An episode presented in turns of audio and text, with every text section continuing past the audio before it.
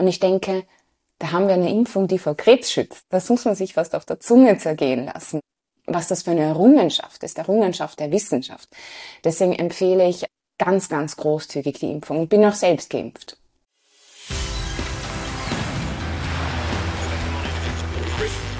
Gut zu wissen. Der Erklärpodcast der Tiroler Tageszeitung. Hallo und herzlich willkommen zu einer weiteren Folge von Gut zu wissen. Mein Name ist Vanessa Grill und heute besprechen wir das Thema HPV. Bei HPV, sprich den humanen Papillomaviren, handelt es sich um Viren, die beim Geschlechtsverkehr übertragen werden können und die im schlechtesten Fall Gebärmutterhalskrebs auslösen. Schutz vor einer Infektion bietet eine Impfung. Diese kann Infektionen und damit einhergehende Erkrankungen effektiv verhindern. Seit 1. Februar vergangenen Jahres erhalten Kinder, Jugendliche und junge Erwachsene die Impfung vom vollendeten 9. bis zum vollendeten 21. Lebensjahr kostenlos. Über die Gefahr einer Infektion mit HPV und die vorbeugende Impfung spreche ich gleich mit Dr. Hanna Hoser von der Klinik Innsbruck. 2022 hat die Medizinerin einen mit 20.000 Euro dotierten Förderpreis für das Projekt Catch It Up erhalten. Mit diesem Projekt sollen Jugendliche in den sozialen Medien über das Thema HPV informiert und auch zur Impfung animiert werden. Bevor Hanna uns jetzt gleich detailreich über die humanen Papillomaviren aufklärt, gibt's wie immer fünf Fakten zum Thema. Etwa 80 Prozent aller Frauen und Männer stecken sich im Laufe des Lebens mit HPV an. Das humane Papillomavirus ist das häufigste sexuell übertragbare Virus und betrifft sowohl Frauen als auch Männer. Dauert eine Infektion an, so können gefährliche HPV-Typen Gebärmutterhalskrebs, aber auch andere Krebsarten wie Anal- und Peniskrebs oder Mund-Rachenkrebs auslösen. In Österreich erkranken rund 400 Frauen pro Jahr an Gebärmutterhalskrebs und etwa 6000 Frauen erleiden operationsbedürftige Vorstufen. Rund 120 bis 180 Fälle der Krebserkrankungen sind einer Infektion mit humanen Papillomaviren zuzuschreiben. Hallo Hanna. Hallo. Liebe Hanna, ich freue mich, dass du ein zweites Mal bei mir zu Gast bist. Wir haben das letzte Mal über die Aufklärung von Kindern und Jugendlichen gesprochen. Jetzt geht's wieder über junge Menschen, wieder über Aufklärung, allerdings diesmal über die Aufklärung von HPV. Und jetzt möchte ich eingangs natürlich gleich mal wissen, worüber sprechen wir denn da genau? Was ist denn HPV? HPV, also die Abkürzung HPV, steht für humanes Papillomavirus. Und dieses ist ein Virus, das durch Kontakt übertragen wird, also durch Hautkontakt, durch Schleimhautkontakt übertragen wird. Und dieses Virus dringt dann durch ganz, ganz kleine Verletzungsstellen oder durch ganz kleine Risse ein. Meist heilen wir dieses Virus aus. Also es dauert so ein bis zwei Jahre meist, bis dieses Virus ausgeheilt wird, wenn es sich eingenistet hat. Aber es gibt auch manche Viren, die hartnäckiger sind, manche Viren, die sich dann längerfristig einnisten und zu Veränderungen führen können. Gibt es spezielle Faktoren, die beeinflussen, dass das Virus eben nicht ausheilt? Das Gute an dem humanen Papillomavirus ist, wie gesagt, wenn man jetzt bedenkt, dass vier von fünf Personen sich im Leben mit dem HPV-Virus infizieren, dieser meistens ausheilt. Besondere Risikogruppen unter Anführungszeichen sind Personen, die sexuell aktiv sind, weil natürlich verbunden mit dem Immunsystem, wenn eine Schwäche dort da ist, ist es vielleicht schwieriger oder ist es schwieriger, dass dieses Virus ausheilt und auch Personen, die wechselnde Sexualpartner, Sexualpartnerinnen haben. Was passiert jetzt bei einer Infektion? Es gibt unterschiedliche Virusstämme und deswegen muss man das auch ein bisschen unterteilen. Es gibt Hochrisikovirusstämme, dann gibt es Niedrigrisikovirusstämme und unterschiedlich davon, mit welchem Virus man sich infiziert hat, kommt es zu unterschiedlichen Auswirkungen oder unterschiedlichen Erkrankungen. Die Niedrigvirustypen führen meistens zu Genitalwarzen. Die Hochrisikotypen können zu Veränderungen direkt vom Epithel führen, also von einer Schicht führen der Schleimhaut zum Beispiel oder auch der Haut. Also das kann an der Vulva sein, das kann an der Vagina sein, das kann direkt am Muttermund sein, betrifft aber jetzt nicht nur Personen eben mit Gebärmutter, nicht mit Vagina, sondern auch Personen mit Penis. Also kann zu Veränderungen am Penis führen und auch, wenn man das schön medizinisch nennt, im Oropharyngealbereich, also alles, was Mundrachenbereich anbelangt. Und dann kann es eben zu Zellveränderungen führen, wenn dieser Virus sich einnistet. Wenn er nicht aushält. Genau, wenn er nicht ausgeheilt wird. Und dies können eben Krebsvorstufen sein, die genauer abgeklärt werden sollten. Wie häufig ist das der Fall? In 10% der Infektionen äh, bleibt dieser Virus. Das nennt man dann, dass er persistiert, eben mhm. bleibt. Und das kann zu diesen Zellveränderungen und Krebsvorstufen führen. Dieser Prozess ist aber ein langsamer und ein langer Prozess. Und für diesen, um diesen zu bemerken und auch um diesen behandeln zu können, gibt es auch Vorsorgeuntersuchungen. Das heißt, es ist dann zum Beispiel so, dass man ab 30 Jahren im Rahmen von der gynäkologischen Vorsorgeuntersuchung neben einem PAP-Abstrich auch einen HPV-Abstrich macht und dann diese beiden Befunde miteinander interpretiert. Gleichzeitig soll aber auch angeraten werden, dass jetzt zum Beispiel Personen mit Penis oder Hoden regelmäßige Selbstuntersuchungen, Tastuntersuchungen durchführen. Auch die Haut selbst gehört genauer angeschaut, weil eben Genitalwarzen meistens der Person selbst, der betroffenen Person am ehesten auffallen. Also im Rahmen der Selbstuntersuchung, wie man das auch bei einer Brustuntersuchung machen soll, soll man auch seinem Genitalbereich Aufmerksamkeit schenken. Du hast davor schon angesprochen, bei der gynäkologischen Vorsorgeuntersuchung wird ab 30 auch ein HPV-Abstrich genommen. Was ist denn, wenn dieser positiv ist? Wenn der HPV-Abstrich positiv ist, wird dieser nicht nur allein bewertet, sondern auch immer in Kombination mit dem PAP-Abstrich. Und je nachdem, was diese beiden ergeben, ist das weitere Vorgehen. Meist kommt es bei Auffälligkeiten zu einer erneuten Kontrolle. Das heißt, man schaut, ob sich dieser Befund bestätigt. Wenn sich dieser Befund bestätigt, ist es auch wichtig zu schauen, sind denn auch schon Pappveränderungen da? Also auch wirklich Zellveränderungen da. Also nicht nur der Virusnachweis, sondern auch direkt schon Veränderungen in den Zellen am Gebärmuttermund. Der nächste Schritt wäre dann, dass man eine Kolposkopie, also wieder ein schön medizinisches Wort macht. Das heißt, man schaut sich die Gebärmutter oder den Gebärmuttermund noch viel genauer an. Man färbt diesen auch an mit Essig und Jod und schaut, ob Zellveränderungen mit dem freien Auge ersichtlich sind. Wenn man diese sieht, dann kann man Probeentnahmen nehmen. Und diese Probeentnahmen keine Sorge, finden dann noch nicht im Spital statt oder nicht mit Narkose oder ähnlichem, sondern können direkt in der Praxis durchgeführt werden.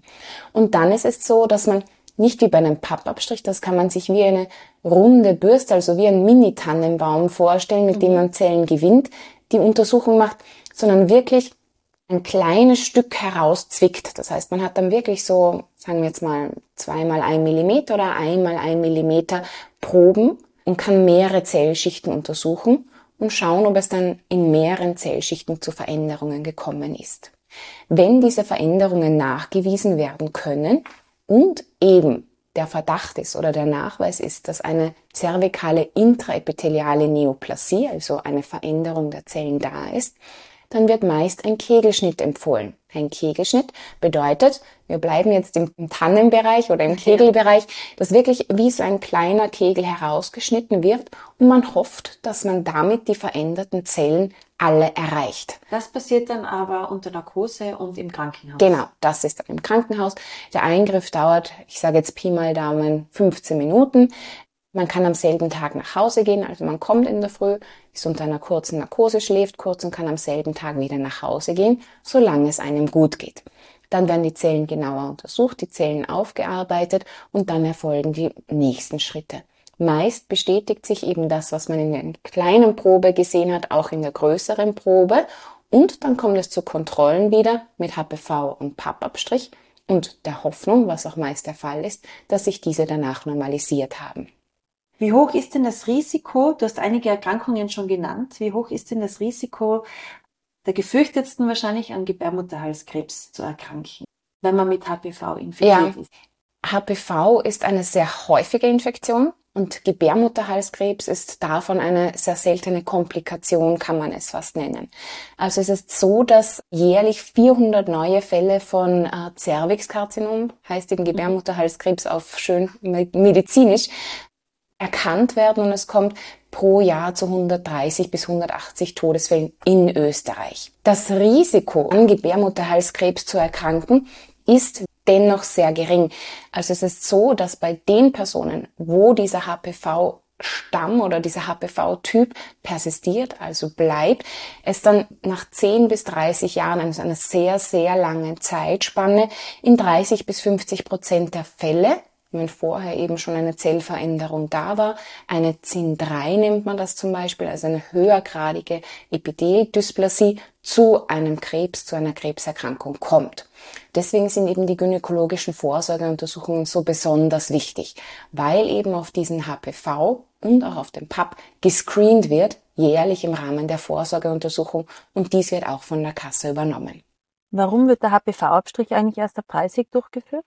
Vor 30 Jahren ist es nicht empfohlen, einen HPV-Abstrich zu nehmen, weil, wir haben schon darüber gesprochen, sehr viele Personen sind HPV-positiv, heilen es aber wieder aus. Und insbesondere sexuell aktive Personen sind HPV-positiv, Personen mit wechselnden SexualpartnerInnen. Da sind wir dann eben vielleicht in der Altersgruppe unter 30. Und da ist es noch nicht sinnvoll, diesen Test zu machen, weil er höchstwahrscheinlich positiv ist oder mit höherer Wahrscheinlichkeit positiv ist, aber auch die Wahrscheinlichkeit, dass der HPV-Virus ausgeheilt wird, sehr, sehr hoch ist. Wie viele tragen denn das Virus in sich? Es ist eben so, dass in etwa vier von fünf Personen sich im Laufe des Lebens anstecken und es ist auch gleichzeitig so, dass mehr als ein Prozent der Betroffenen dann im Laufe des Lebens Genitalwarzen sogar entwickeln. Und wenn dieser Virus da ist, bin ich ansteckend. Und wenn er ausgeheilt ist, bin ich dann mit diesem Virusstamm nicht mehr ansteckend. Sollte ich einen anderen Virusstamm tragen, bin ich wieder ansteckend. Also das ist immer für jeden Virusstamm ein separater Zeitrahmen unter Anführungszeichen. Kann man sich schützen, zum Beispiel mit Kondomen? Leider nein. Ich bin jetzt auch, um auf den letzten Podcast hinzuweisen, ja ein großer Fan von zusätzlich der Anwendung von Barrieremethoden, aber leider schützt eben ein Kondom nicht vor der Übertragung. Denn wie wir schon gesagt haben, auch im Mund-Rachen-Bereich kann es zu Infektionen kommen. Das heißt, auch wenn man jetzt zum Beispiel Oralsex, also sexuelle Befriedigung mit dem Mund betreibt, kann es zu einer Übertragung und zu einer Infektion kommen. Also leider nein. Es gibt aber die Möglichkeit einer Impfung, um einer HPV-Infektion vorzubeugen. Da läuft seit geraumer Zeit auch eine Impfaktion des Bundes. Da möchte ich kurz noch vorgreifen, wie es denn zu dieser Impfkampagne kam mhm. oder zu diesem Bewusstsein der Wichtigkeit.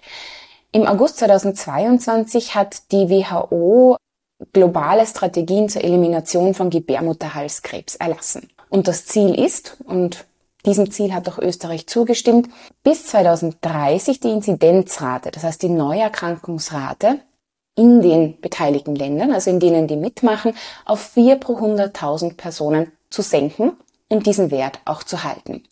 Und durch die Impfung können sehr, sehr viele Erkrankungen, langfristige Erkrankungen abgefangen werden. Und deswegen ist das Ziel, eine sehr hohe Durchimpfungsrate zu bekommen, um auch viele Personen zu schützen. Denn man schützt sich nicht nur selbst, sondern es kommt auch zu einem Gemeinschaftsschutz. Also wenn ich die Infektion nicht bekommen kann, kann ich sie auch nicht weitergeben. Das heißt, ich schütze nicht nur mich, sondern ich schütze auch andere. Wie hoch muss denn die Durchimpfungsrate sein, um das Ziel der WHO zu erreichen, die Anzahl der Neuerkrankungen zu senken? Sehr hoch. Um das kurz und knapp zu sagen, sehr, sehr hoch. Und es ist eben auch wichtig, ähm, dass uns bewusst ist oder auch, dass den ZuhörerInnen bewusst ist, dass dieser Virus keinen Halt macht vor unterschiedlichen Geschlechtern. Also das ist ein geschlechtsunabhängiger Virus, der jede Person treffen kann.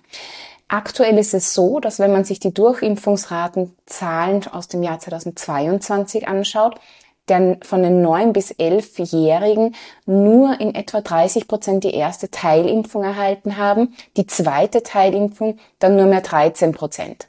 Umso älter die beobachteten Personen werden, umso höher die Durchimpfungsraten, das heißt 12 bis 13-Jährige, da sind wir dann schon bei ungefähr 50 Prozent und bei den 40-Jährigen hält es sich auch circa um die 50 Prozent. War das bisher nicht in den Köpfen ein Frauenthema?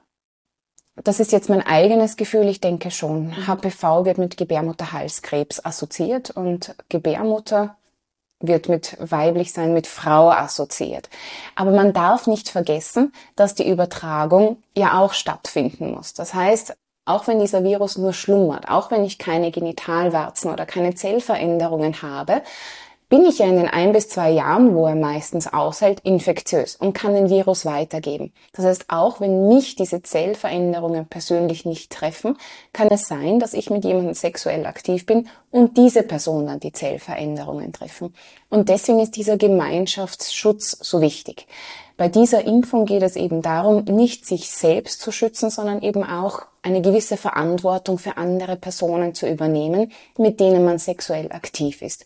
Und hier bietet doch eine Impfung eine sehr gute, sehr einfache, kurz schmerzhafte Lösung an. Seit 1. Februar vergangenen Jahres ist die Impfung bis zum vollendeten 21. Lebensjahr kostenfrei. Warum macht es Sinn, so früh zu impfen? Das Ziel, frühzeitig eine Impfung durchzuführen, ist dieses, dass man die Impfung bekommt, bevor man sexuell aktiv ist. Denn genau dann ist man dem HPV-Virus noch nicht ausgesetzt gewesen. Und deswegen das Ziel, sehr früh zu impfen. Also es ist auch eine Schulimpfung, die eben schulärztlich meist angeboten wird, ist aber freiwillig, ist im österreichischen Impfplan verankert. Also es wird empfohlen, diese Impfung durchführen zu lassen. Und ich denke, da haben wir eine Impfung, die vor Krebs schützt. Das muss man sich fast auf der Zunge zergehen lassen. Was das für eine Errungenschaft ist, Errungenschaft der Wissenschaft. Deswegen empfehle ich ganz, ganz großzügig die Impfung und bin auch selbst geimpft.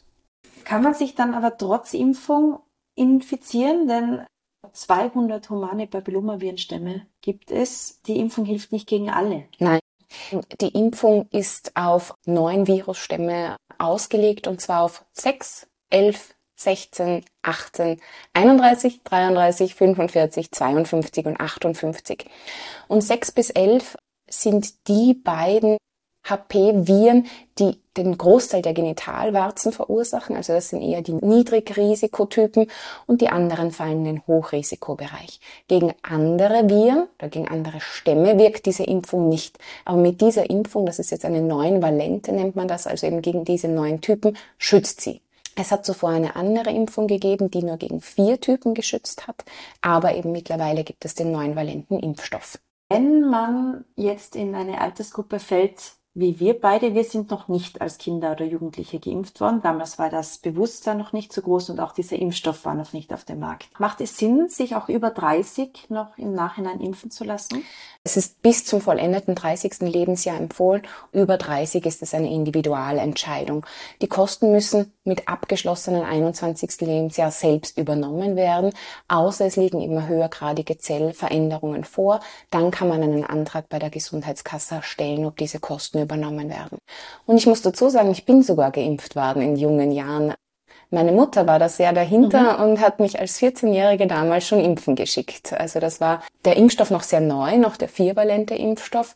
Und sie hat das damals schon für eine sehr gute Idee gehalten und habe dem brav gefolgt und das hoffen wir eben auch jetzt mit dieser Kampagne. Wir hoffen, dass wir Bewusstsein schaffen können, dass wir Jugendliche erreichen können, aber auch gleichzeitig, dass wir Eltern erreichen können, um auf die Wichtigkeit dieser Impfung und auch um auf den langfristigen Schutz hinzuweisen. Wie läuft diese Impfung ab? Das kommt ein bisschen auf die Altersgruppe drauf an. Es ist so, dass es ein zweimaliges Impfschema gibt und ein dreimaliges Impfschema gibt. Unter 21 Jahren ist es so, dass man die erste Impfung bekommt und dann die zweite Impfung nach sechs bis zwölf Monaten der ersten Dosis. Danach ist es so, dass man die erste Impfung bekommt, die zweite Impfung nach circa zwei Monaten und die dritte Impfung nach sechs bis acht Monaten nach der zweiten Impfung. Aktuell ist es so, dass im österreichischen Impfplan vermerkt ist, dass eine Wirkdauer von acht Jahre für diese Impfung festgelegt worden ist. Es kann leicht sein, dass sich diese Impfempfehlung, also wie lange die Impfung wirkt, noch verändern wird mit zunehmenden Daten, mit zunehmendem Wissen, das man bekommt. Aber aktuell heißt es, die Impfung gilt dann für acht Jahre. Dann müsste man nach acht Jahren noch eine Auffrischungsimpfung zusätzlich erhalten. So dezidiert ist das im Impfplan gar nicht vermerkt, okay. um ganz ehrlich zu sein. Aber schlüssig wäre es, wenn man sagt, okay, sie schützt einmal festgelegt für acht Jahre, dass es dann vielleicht eine Auffrischungsimpfung mhm. braucht. Dann wissen wir ja von der Corona-Pandemie, wie sensibel man mit diesem Impfthema umgehen muss und mhm. gerade was Nebenwirkungen betrifft. Welche Nebenwirkungen oder Nachteile gibt es denn bei der Impfung? Wie bei den meisten Impfungen sind die häufigsten Nebenwirkungen Lokalreaktionen, also direkt an der Impfstelle. Dass man dort Schmerzen hat, dass man eine Rötung hat, dass es zu einer Schwellung kommt.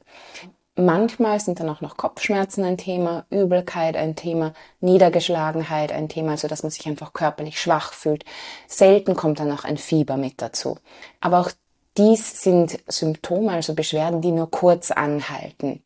Und mehr als das sollte man sich eigentlich auch schon wieder nicht erwarten. Wenn man sich nun zunächst informieren, beraten und eventuell impfen lassen möchte, wo hat man denn die Möglichkeit dazu? In den Fachbereichen wo das ärztliche Personal arbeitet, das auch mit diesen Infektionen zu tun hat.